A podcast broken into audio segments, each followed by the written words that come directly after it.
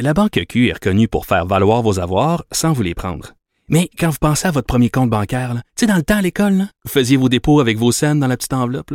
Hmm, C'était bien beau. Mais avec le temps, à ce compte-là vous a coûté des milliers de dollars en frais, puis vous ne faites pas une scène d'intérêt. Avec la Banque Q, vous obtenez des intérêts élevés et aucun frais sur vos services bancaires courants. Autrement dit, ça fait pas mal plus de scènes dans votre enveloppe, ça. Banque Q. Faites valoir vos avoirs. Visitez banqueq.ca pour en savoir plus. Mario Dumont et Vincent Dessureau. Un duo aussi populaire que Batman et Robin.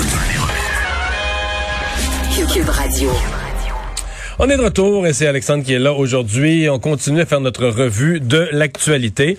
Euh, et cet après-midi, ben, ça continue là, pendant qu'on se pendant qu'on se parle.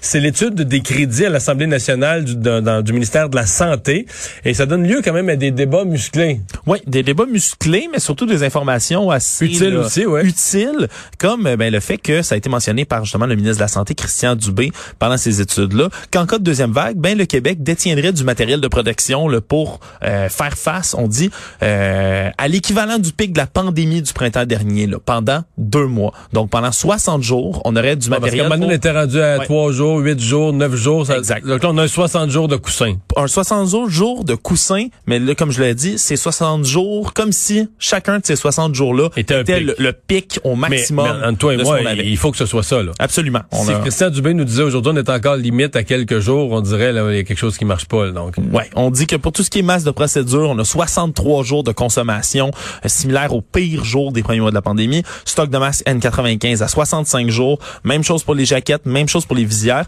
Il y a juste les gants chirurgicaux. En fait, on a seulement 36 jours, semblerait, de réserve parce que en ce moment, c'est seulement en Asie qu'on en fabriquerait. Encore un enjeu, on n'en fait pas ici. Bref, c'est des provisions qui sont basées sur l'historique de consommation, comme je disais. Mais ça n'a pas impressionné justement la critique libérale. C'est Marie Montpetit qui est là, euh, qui questionnait fortement le ministre. Elle a dit que le, le ministre n'a pas envisagé du tout de scénario où euh, la crise serait plus forte, par exemple. Parce qu'il y a eu des exemples par le passé de pandémies là, plus locales euh, où la deuxième vague de, ces- de ces pandémies-là revenait encore plus forte que la première.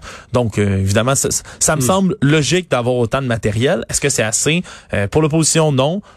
Pour ouais. toi, Mario? Ben, parce que ça, là, t'en as 60 jours de jeu, mais si on voyait venir une deuxième vague encore plus grosse, à mon avis, c'est peu probable. Ne serait-ce que parce que les gens se protègent. Le masque, il y a des mesures en place qui vont, à mon avis, qui vont faire que la deuxième vague va être moindre, mais je peux me tromper. Mais ceci dit, euh, l'autre extrême est aussi fou. Peut-être que si le gouvernement avait du matériel pour 90 jours, euh, l'opposition dirait on gaspille l'argent des On contribuables, gaspille. on a encouragé des, on a fait des achats démesurés, on a donné de l'argent à des multinationales chinoises pour leur acheter des masques. On Ouais. C'est c'est où les. Ce qui est clair, c'est qu'on n'a pas assez stocké en janvier, février proche, pro- passé. Mais là, à 60 jours de jeu, puis tu peux continuer à en racheter pendant. Si tu vois que tes, tes réserves baissent, à mon avis, pas loin d'être correct. Là. Ouais. Bon, euh, retour en classe euh, lundi pour les cégepiens. Monsieur Legault avait à un certain moment souhaité, ouais, il faudrait quand même être présent au cégep pour la réussite. C'est bon d'être présent.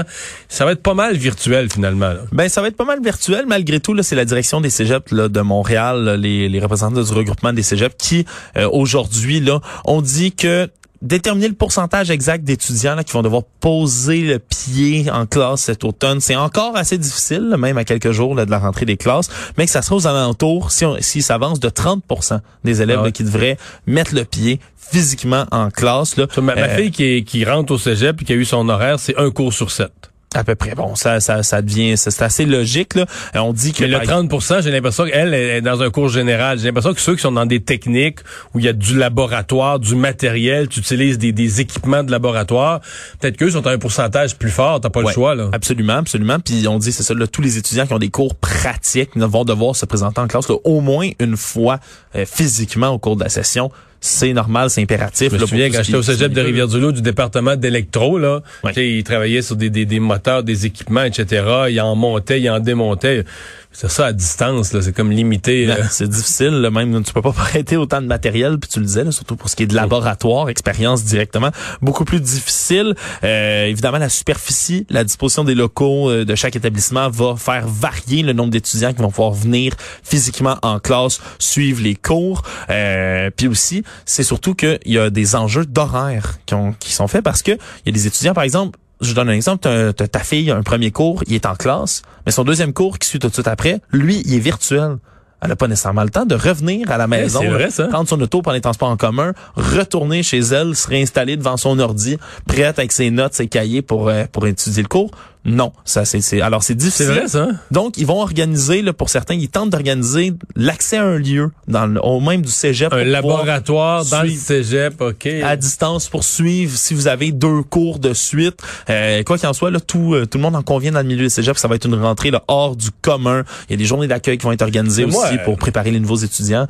Moi, je dois dire que je, je- je suis peut-être vieux, là, mais je suis inquiet du, de l'enseignement aussi fortement en ligne. Puis je différencie, à mon avis, une année comme l'année passée, ou même une session de cégep comme l'année passée. Tu as fait deux mois présents. Tu as, acquis une connaissance du prof, un lien avec le prof, tu es dans le plan de cours, tu es rentré dans le contenu du cours. Puis là, tu continues sur cette aire d'aller là à, distance. C'est une chose.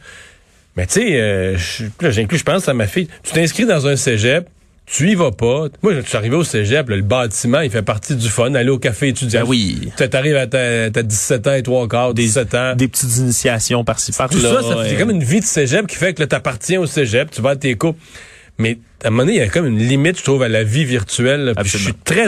Je dis pas que tous les jeunes vont. Il y en a qui vont réussir, il y en a, qui, il y en a peut-être même qui vont préférer ça, qui vont dire que je perds pas le temps dans le. Tu sais, des jeunes super rationnels, ils vont dire moi je perds pas de temps dans le transport, bing bang, je fais mes cours, je passe mes examens, j'ai des bonnes notes.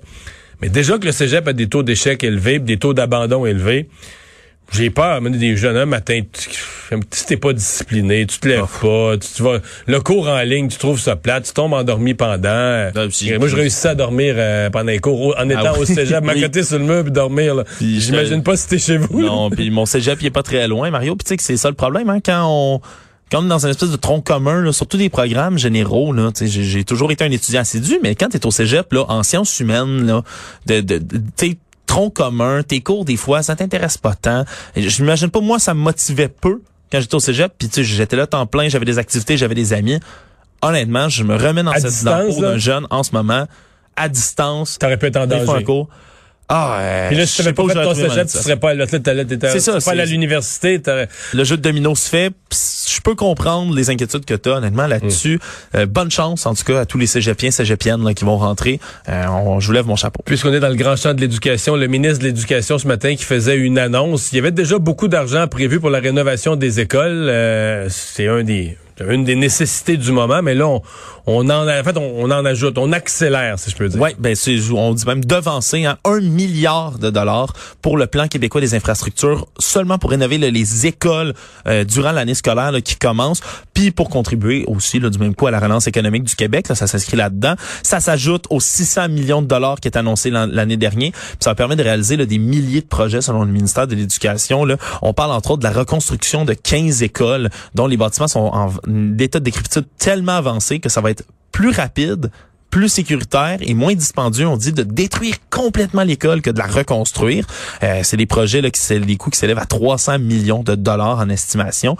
Euh, ministre Roberge qui a aussi signalé qu'il y aurait 42 nouvelles écoles qui vont être construites, 31 autres qui vont être agrandies, puis tout ça c'est euh, sous l'enveloppe d'1,8 milliard annoncé précédemment. Donc c'est c'est de l'argent là, qui est investi dans le système en ce moment, puis qui va, je l'ai dit plutôt, venir aider à la relance économique quand même là euh, en ce moment. On, va parler de ce mini remaniement qui s'est euh, passé euh, dans les dernières minutes. Là, ça s'est fait à l'Assemblée nationale. Je dis mini parce que euh, ça touche même pas les, les véritables fonctions ministérielles. C'est vraiment la, cette notion. Les gens sont peut-être moins familiers avec ça, mais chaque région du Québec a comme un parrain, un ministre régional, ministre responsable de la région. Et c'est là-dedans qu'on est allé jouer un Oui, peu. on était joué dans les responsabilités euh, régionales. Simon Jeanin Barrette, le ministre de la Justice, qui devient responsable de la Montérégie. Il vient soulager cette responsabilité-là à Christian Dubé, le ministre de la Santé, euh, qui lui était auparavant là, le, le ministre responsable donc de la Montérégie. Ça vient soulager, on le sait, c'est un portefeuille qui est assez gros, important, euh, pour pas Mhm. dire capital en ce moment, le, le ministère de la Santé. Benoît Charette, le ministre de l'Environnement,